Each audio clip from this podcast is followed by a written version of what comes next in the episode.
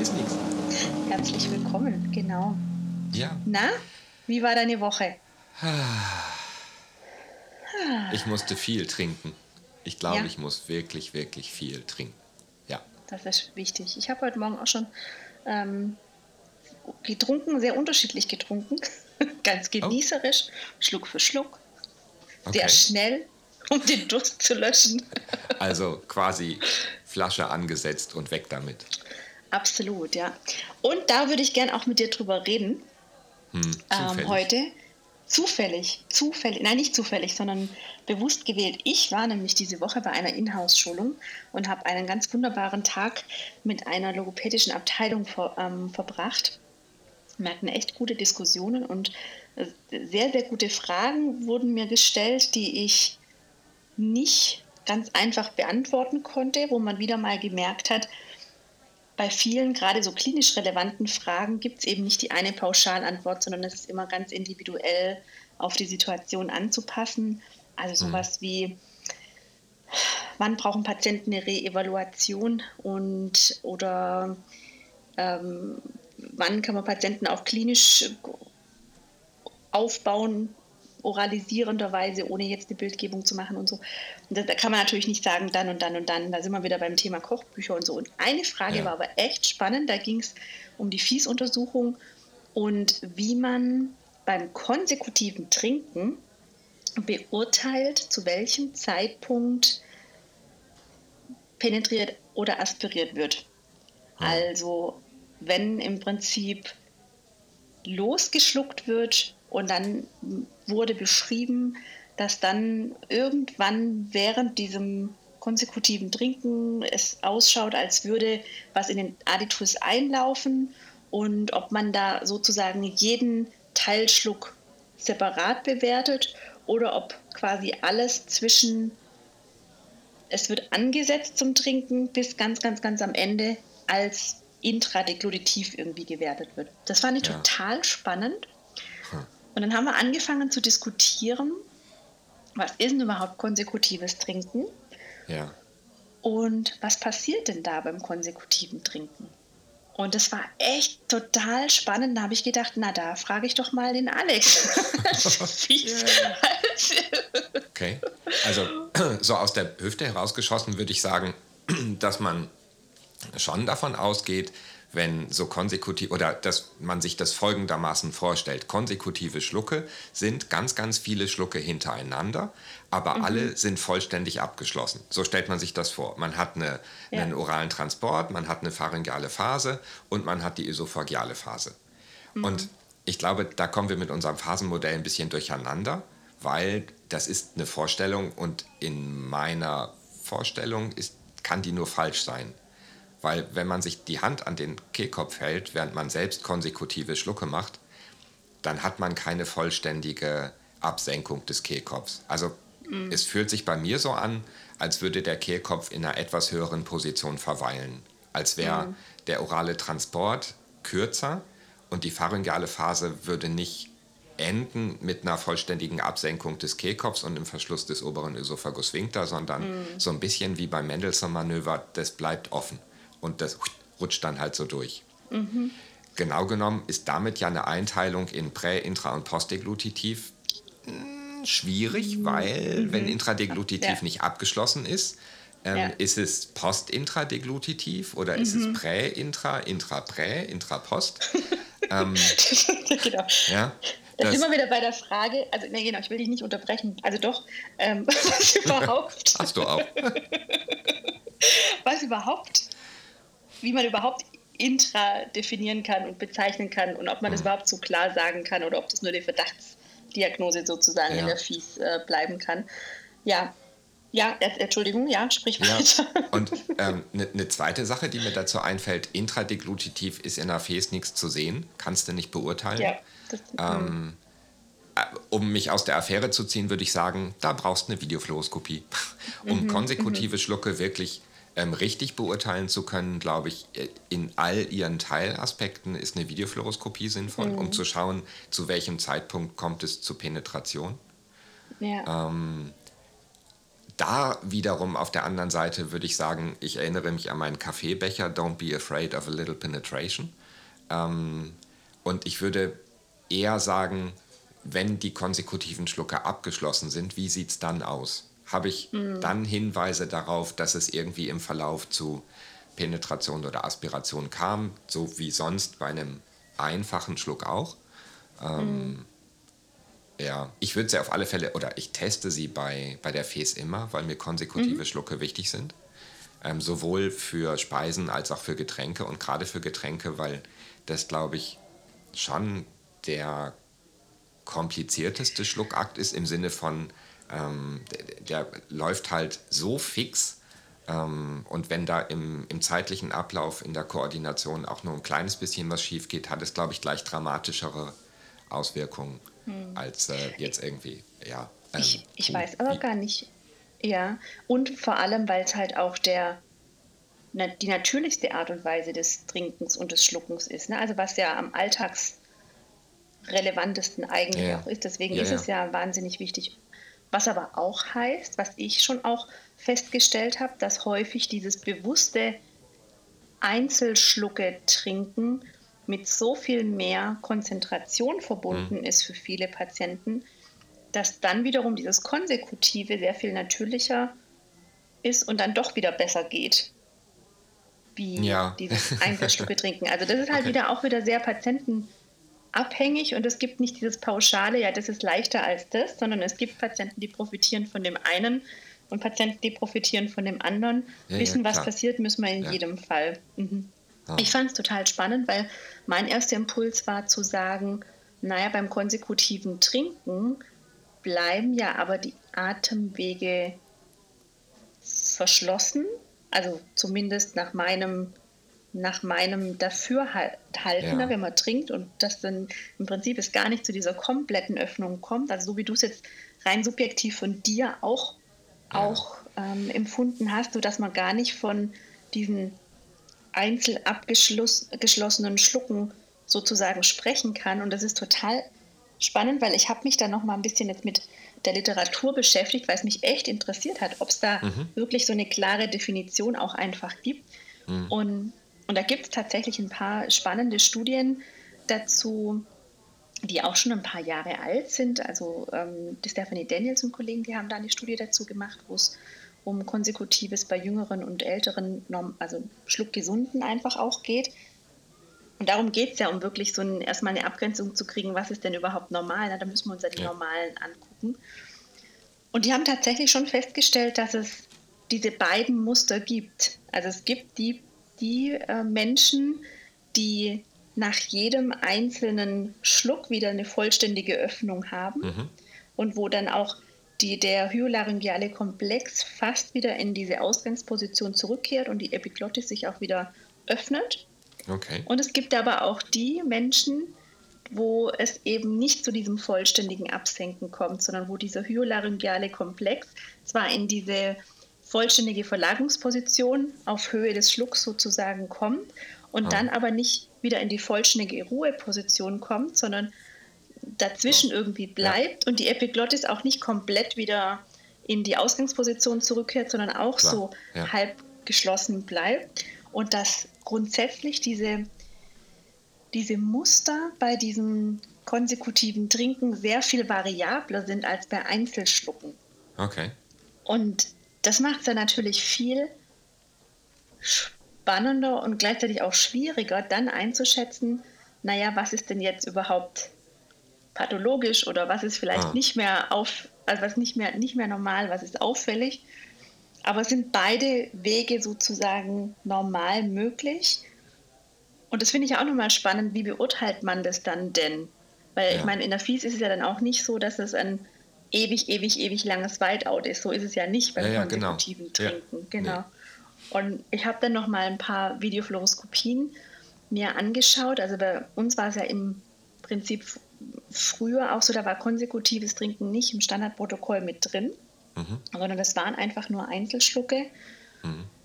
Und wo man schon auch merkt, wie, wie, wichtig das aber ist. Und ja, dann gibt es halt ein bisschen mehr Kontrastmittel und das ist nicht so wahnsinnig fein, aber das gibt echt wertvolle wertvolle Impulse und die Videofluoroskopien, die ich jetzt auf die Schnelle gesehen habe, da gibt es tatsächlich diese vollständige Öffnung. Mhm. Also da war es in beiden Fällen, bei den beiden, aber es waren eben Patienten und keine Schluckgesunden, in beiden Fällen, die ich jetzt auf die Schnelle mir angeschaut habe, so, dass nach jedem Schluck es wieder zu dieser vollständigen Rückverlagerung kam, zu einem vollständigen, zu einer vollständigen Glottisöffnung, Öffnung des äh, ähm, Kehlkopfeingangs und die ja. Epiglottis hat sich auch jedes Mal wieder in die Ausgangsposition okay. verlagert. Mhm. Ich habe das kürzlich mal ausprobiert, äh, also quasi kürzlich, nachdem du mir geschrieben hast, äh, über welches Thema ähm, wir gerne diskutieren können, habe ich, ähm, ich trinke ja grundsätzlich eher zu wenig. Also mhm. und verhältnismäßig kürzlich, es ist ungefähr eine Stunde her, habe ich mir einen halben Liter Wasser ähm, gegönnt. Mhm. Und äh, ich habe immer noch ein bisschen Wasserbauch. Nein, ähm, das ist, bei mir ist es tatsächlich so eine Mischung, weil also ich kann mhm. so lange, um ein ganzes Glas Wasser auszutrinken oder so eine Maß Bier, sondern kann ich nicht die Luft anhalten. Das, mhm. ähm, das schaffe ich nicht. Ich muss zwischendurch atmen. Das heißt, du trinkst merke, dich quasi unter den Tisch nicht durch die Menge dessen, was du trinkst, ja, sondern genau. Genau. Ja, ich trinke mich quasi in die CO2-Narkose. ähm, nein, also ich, ich setze das Glas an und ich lasse es auch angesetzt. Und mhm. ähm, meine Schlucke werden zwischendurch langsamer, damit ja. ähm, ein Atemzug dazwischen passt. Also ich atme ja. aus ähm, und während ja. ich quasi wieder einatme, kommt schon wieder was in den Mund. Das geht ganz wirklich, ich brauche ja mhm. nicht viel Luft. Aber ähm, ich merke das da zwischendurch, halt so nach drei, vier Schlucken, nach drei, vier mhm. konsekutiven Schlucken wird das ganze System langsamer, damit ich ein bisschen frische Luft kriege. Mhm. Und dann geht es halt wieder fix zügig voran. Ähm, mhm. Und wenn ich eine Hand dabei an meinen Kehlkopf halte, wahrscheinlich bilde ich mir das ein, aber es wirkt ein bisschen so, als wäre die ähm, Absenkung des Kehlkopfs nicht viel weiter als äh, in den Momenten, wo ich weiter die Luft anhalte. Also mhm. weiter ähm, konsekutive, schnelle Schlucke hintereinander mache. Mhm. Ähm, ja, ich fand es, ja, ich fand es eine total spannende Frage. Es ist äh, super spannend, vor allem auch diese Frage, okay, wie beurteile ich das jetzt? Und das fiel mir ja. tatsächlich, weil sich das auf die Fies bezogen hat, sehr schwer, das zu beantworten, weil ich es ja da schon in einem Einzelschluck schwierig finde, wirklich zu, die Aussage zu treffen, es handelt sich um eine intradeglutive Aspiration. Sondern das kann ist ja im Prinzip auch eher ein Verdacht. Ne? Also man ja, kann genau. es als Verdachtsäußerung schreiben, wenn man im Prinzip nach dem Schluck was, was äh, an, an Material sieht. Und das kann man ja eben als am ehesten zutreffend oder was auch immer, wie man es beschreiben mag. Genau, ja. Aber in der Videofluoroskopie würde ich es tatsächlich so machen, wenn ich sehe, dass es sich um einzelne abgeschlossene Schlucke handelt, also dass im Prinzip das zu, einer, dass das zu einer Öffnung kommt, dass die Epiglottis wieder in der Ausgangsposition ist und dass dann wieder dieser neue Schluck inizi oder, ja, initiiert wird, ja. wird es ja sowieso, aber dass dann im Prinzip wieder diese ganzen strukturellen Veränderungen, Bewegungen auftauchen, dass es dann wieder zu dem Hyolaryngealen, zu der Verlagerung kommt. Und das, dann würde ich vermutlich durchaus es näher beschreiben, zu welchem Zeitpunkt es denn dann zu Penetration, Aha. Aspiration ja, ja, ja. kommt. Und das, das Gute ist halt bei der Videofluoroskopie, dass ich halt auch relativ gut sehen kann, handelt es sich jetzt um neuen Bolus sozusagen, genau. der aspiriert wird, oder sind es möglicherweise noch Residuen, genau. der genau, der potenziert wird und dann läuft es im Prinzip über und genau. wird eingedrückt oder was auch immer. Das kann ich halt in der Videofluoroskopie relativ gut mh, differenzieren ich, und genau. beschreiben. Genau. Und, deswegen, und gerade für dieses Intradeglutitive ja. ist sie ja perfekt. Und dann man das bei der Fes schlicht nicht sieht, ähm, mhm. also und ich glaube, so wie du gesagt hast, wenn es mehrere Typen von Intradegluti, äh, äh, von, mehrere Typen von konsekutiven Schlucken gibt, irre, mhm. ähm, dann macht es, glaube ich, schon Sinn, die auch eher unterschiedlich in der, in der Fes zu beurteilen. Mhm. Gerade wenn, wenn das abgeschlossene Schlucke sind und das Gaumsegel sich ähm, vollständig senkt und man wieder einen guten Blick auf die ähm, auf die Strukturen hat, wird man kein Close View schaffen, so schnell wird man nicht sein, aber mhm. man wird sich in der Einzelbildanalyse das schon sehr genau anschauen können, ob direkt ähm, postdeglutitiv in dem Moment, wo die Epiglottis wieder ähm, in die mhm. Ausgangslage geht, ob da was in der im Aditus larynx ist, zumindest in dem Teil, den man einsehen kann. Brauchst halt gute Aufnahmen und musst du dir ja. Einzelbilder anschauen. Ja. Ähm, und bei den Schlucken, so wie bei mir, wo das quasi ein, ein Abwasch ist, also eine im Prinzip sehr, sehr lange intradeglutitive, wenn man das mal so nennen will, ähm, Geschichte, dann geht es halt nur, kannst du hinterher sagen, okay, ich habe Hinweise auf, dass in diesem ganzen mhm. Ablauf jetzt was schiefgegangen ist. Ähm, genau. Und dann entsprechende Konsequenzen ziehen. Im Idealfall zu sagen, okay, das erscheint mir nicht gut. Ich habe Hinweise mhm. darauf, dass es zu einer Pathologie gekommen ist, die eventuell relevant ist. Ich hätte gerne Videofluoroskopie. Mhm. Mhm. Ja. Und dass man im Prinzip auch, und da sind wir wieder bei dem Thema, wo wir auch schon öfters drüber gesprochen haben, ne? also dieses Beschreiben, was man sieht, ohne zu interpretieren, was mhm. man aber nicht genau weiß.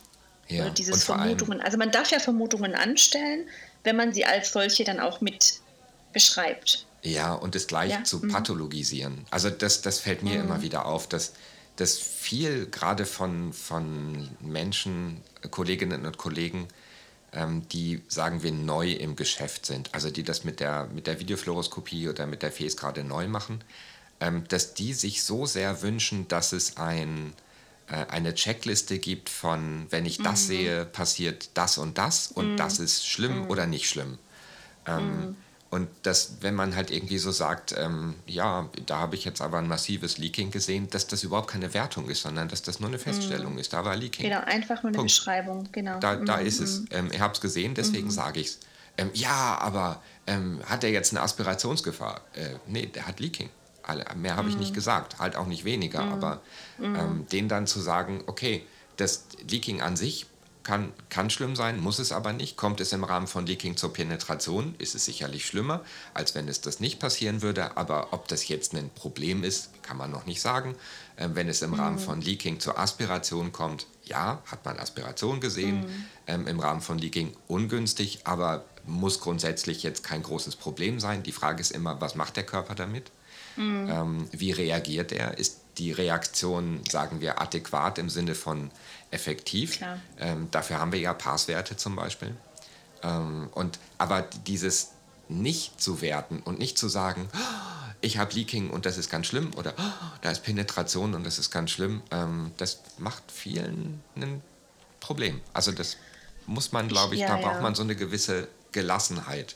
Ähm, aber das, aber das ich, also das, ich glaube, dass das ganz normal ist, also am Anfang der, der Berufstätigkeit.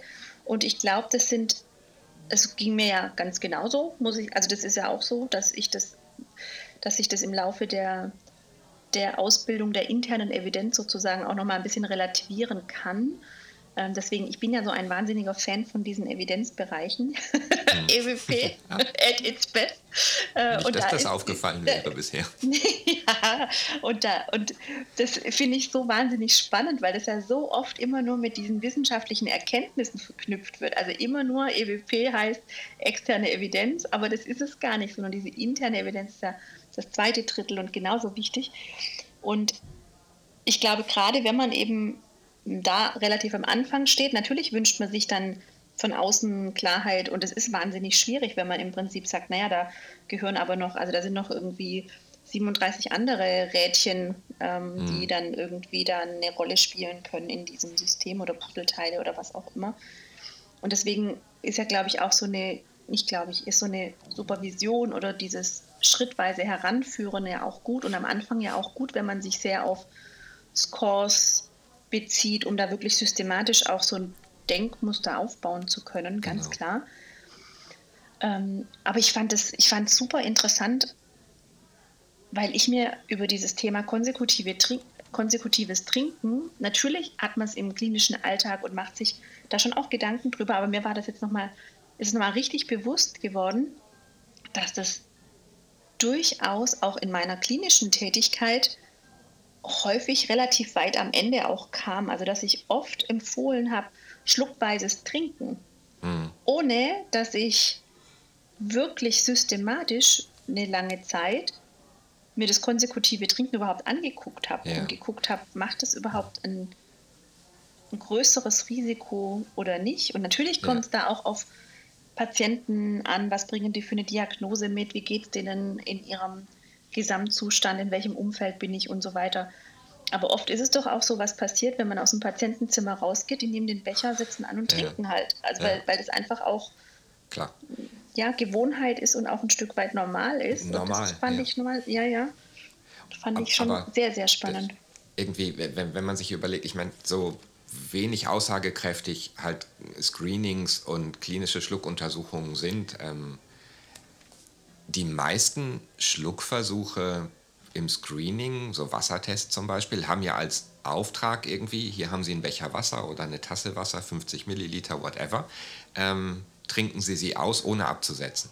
Oder einige zumindest haben diese Instruktion. Ja, ja, ja, ähm, ja ganz paar, unterschiedliche. Ähm, ja. Beziehungsweise ähm, trinken sie so, wie sie das sonst auch trinken würden, aber mhm. jetzt eben nicht speziell mit Einzelschlucken. Und ich glaube, ob die das absichtlich gemacht haben in der Entwicklung oder ob das zufällig passiert ist, das ist schon, das kommt ja so konsekutiven Schlucken doch sehr nahe. Und ja, sind im ja, Prinzip ja, konsekutive Schlucken. Ja, ja, ja, auf jeden Fall. Absolut, absolut. Also die Informationen haben wir schon länger, aber mhm. dieses äh, ich glaube, dass sich bewusst zu machen, dass das ja tatsächlich auch eine, eine andere Art des Schluckens ist, ist schon äh, mhm. setzt ja, voraus, das halt, dass man so einmal, ja. Dass es so Klick macht und man das auch mhm. realisiert. Ja. So Oder dass es eben diese Variation. Ja, genau. Dass es halt im Normalen auch schon Variationen gibt und dass es nicht zwangsläufig eine Pathologie ist, wenn sich im konsekutiven Trinken, wenn man das in der Bildgebung sieht, sich die Epiglottis eben wieder ähm, in die Ausgangsposition ja. stellt. Die, oder eben nicht ganz, eben dass sie, dass sie sozusagen so mh, hm, halb abgekippt bleibt. Also das war eben genau der, der, der, der die Teil, Aussage, die, ne? dass es ja. ganz genau, dass es im Prinzip nicht komplett in diese Ausgangsposition geht, sondern dass dieser hyolaryngeale Komplex eben in dieser, ja, in, in so einer ähm, teilweise verlagerten Position immer ja. bleibt und davon ausgehend dann immer die restlichen Bewegungsausmaße kommen, die dann eben dazu führen, dass, die, dass der obere Esophagussphinkter sich wieder öffnet und dann die Flüssigkeit immer wieder weiter hm. transportiert werden kann. Ich mhm. überlege gerade, das macht tatsächlich ein bisschen Sinn. Beide Varianten sind, glaube ich, aus der Sicht der Natur oder des mhm. Konstrukteurs des menschlichen Körpers eigentlich ziemlich pfiffig. Ähm, die mhm. eine Variante, bei der die Epiglottis vollständig innerviert bleibt, also der Kehlkopf weitgehend in seiner oberen Position ähm, verweilt und halt nur der Teil der Epiglottis-Inversion, die über die Pharynxkonstriktoren unterstützt wird, ähm, sich ja. ähm, er, mhm. erlöst, nee, sich wieder ein bisschen entspannt, genau, dass mhm, also, das mhm. reicht, um, um den ähm, Verschluss des Larynx gut zu haben und Penetration eher zu verhindern, also eher mhm. Effektivität im Bolustransport. Ähm, und dass aber der Moment oder die Fälle, bei denen die, der, der Larynx sich weiter absetzt und es teilweise vielleicht sogar zu einem leichten kurzen Ausatmen kommt, ganz effektiv ist in dem Moment für den Fall, dass es zu einer ähm, kleineren Penetration bis auf Glottisebene gekommen ist und es dann eine natürliche Reinigung ermöglicht. Mhm. Also mhm. beide Varianten sind cool. Ja. Entweder bleibt safe und bleibt dicht oder na, ja. wir haben unseren Plan B und der kann effektiv sein, weil mhm. dann das äh, Entfernen von Bolusresten ja. wieder geht. Cool.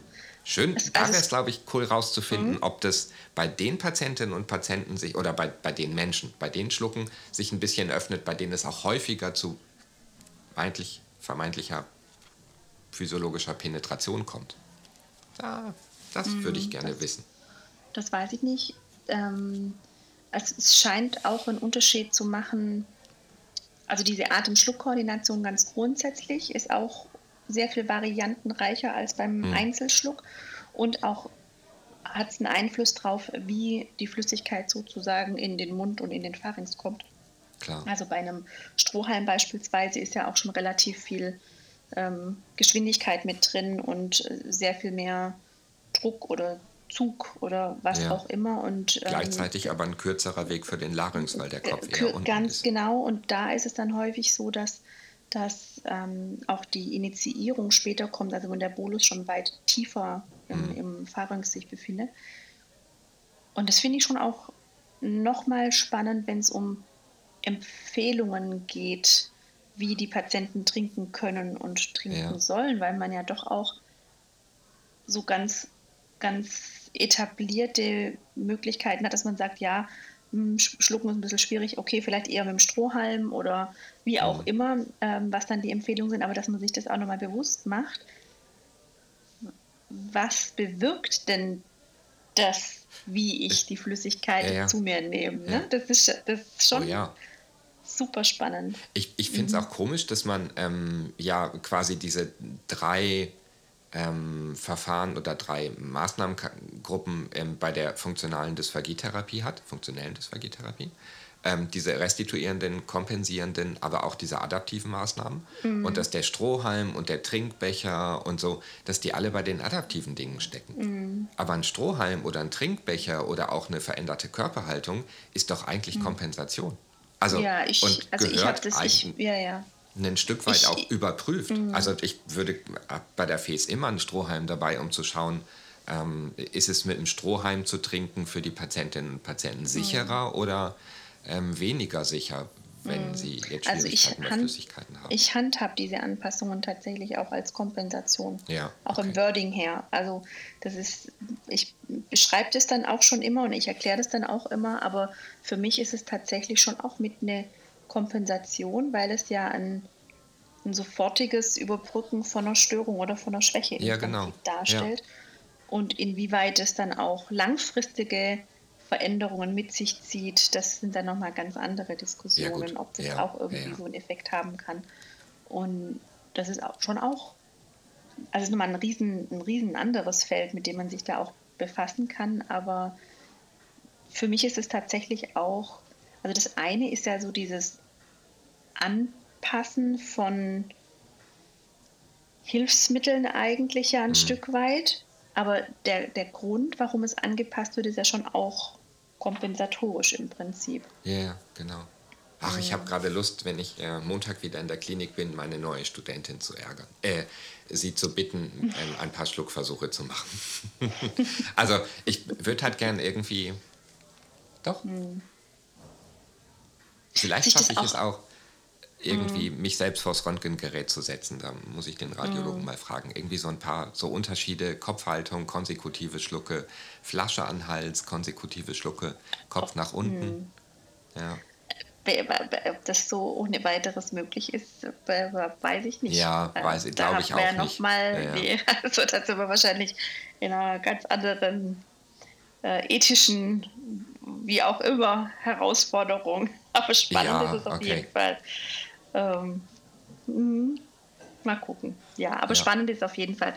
Und ja, ich, also mich hat es jetzt echt auch nochmal gereizt, dass ich mich da echt auch nochmal mit der Literatur beschäftigt habe. Und es gibt mhm. wirklich, also ja, in den letzten Jahren, also so ja, 2004, 2009 gab es ja so ein paar Untersuchungen und eben ähm, jetzt so, was habe ich noch gefunden? 19 habe ich auch nochmal ähm, eine Untersuchung gefunden, wo man schon auch merkt, es macht schon was aus, und es lohnt sich auch wirklich immer wieder mal, sich mit solchen vermeintlich, ja, selbstverständlicheren Themen auseinanderzusetzen. Wenn man dann tiefer einsteigt, mhm. dann merkt man erstmal, ja Mensch, da müssen wir uns ja echt auch nochmal genauer Gedanken drüber machen. Und vor allem ja. auch, wie beschreiben wir denn das? Weil rein von dieser klinischen Sicht war das natürlich eine, eine super spannende und wichtige und relevante Frage.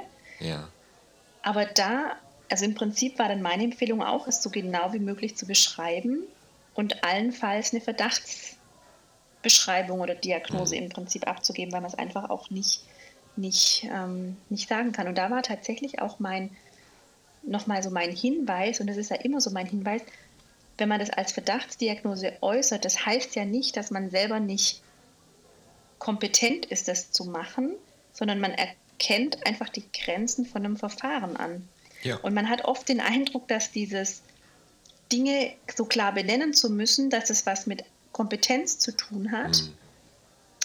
Und, und das ist einfach auch nochmal so mein, mein Hinweis, ne? Es einfach ganz klar zu sein, ist es jetzt was, was ich wissen könnte und können müsste? Oder ist es einfach eine natürliche Grenze des Verfahrens ja. und meine eigentliche Kompetenz liegt darin, diese Grenze zu kennen und anzuerkennen genau. ja. und zu beschreiben? Ja. Das, also das, war, das war echt auch ähm, wahnsinnig, ja, eigentlich so mein wichtigster Punkt auch, den ich dann mitgeben Ja. wollte und auch jetzt mitgeben möchte. Mit einem Zollstock kann man halt keinen Luftdruck messen. Ja. Ich finde es ein wunderbares, ein wunderbares, ein wunderbarer Vergleich zum Ende dieser Episode, lieber Alex. ja, Entschuldigung. Das probieren wir jetzt alle. Das probieren wir jetzt alle.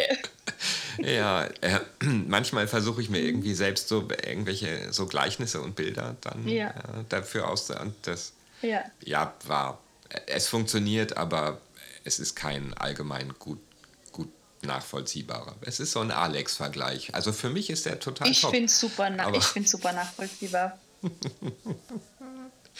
Ja, cool. Ähm, ja, Mann, in diesem Sinne. Stay Ich trinke hungry. jetzt gleich mal, ja genau, stay tuned. Stay tuned. Und Prost und macht mal konsekutive Genau. Schlucke. Und, äh, und schreibt uns in die Kommentare, ob äh, ihr dabei das Gefühl habt, ob der Kehlkopf sich ganz absenkt oder Ja, nicht. Und wie oft ihr atmet bei einem Liter Wasser. Das würde mich besonders Ein Liter Wasser vor allem. Bis zum nächsten Mal. Tschüss. Tschüss.